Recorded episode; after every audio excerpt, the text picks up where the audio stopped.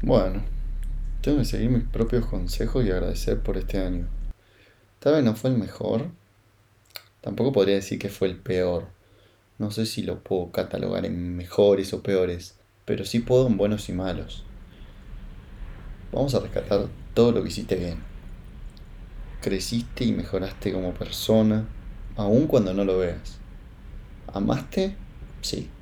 ¿Perdiste? Sí. Lo pongo en cosas buenas por el aprendizaje de eso. Entonces, ¿aprendiste? Sí, y mucho. ¿Te reíste? Sí, también un montón. ¿Lograste objetivos? Sí. ¿Creaste algo? Sí. ¿Conociste cosas nuevas? Sí. Listo.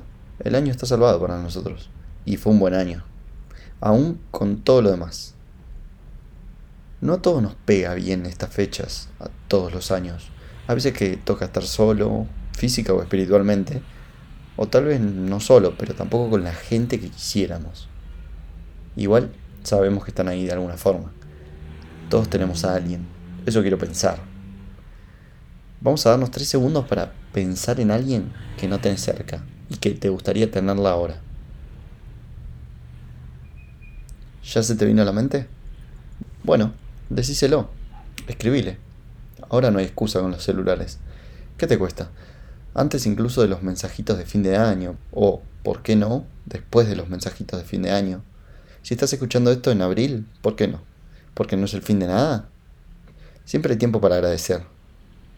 Y ese mensaje le puede cambiar, aunque sea el día a una persona, ya ese mensaje lo vale. Y si simplemente le dio igual, no importa, porque a mi parecer, agradecer o decir lo que sentimos a otra persona, una persona o un animal, ¿por qué no? ¿Qué te pensás que no entienden? Eso es también una caricia al alma para uno mismo. Yendo a eso, no te olvides por favor de agradecerte a vos mismo, que te la bancaste como un campeón, que lograste todo lo que dijimos antes, que no te derrumbaste y si lo hiciste, te levantaste.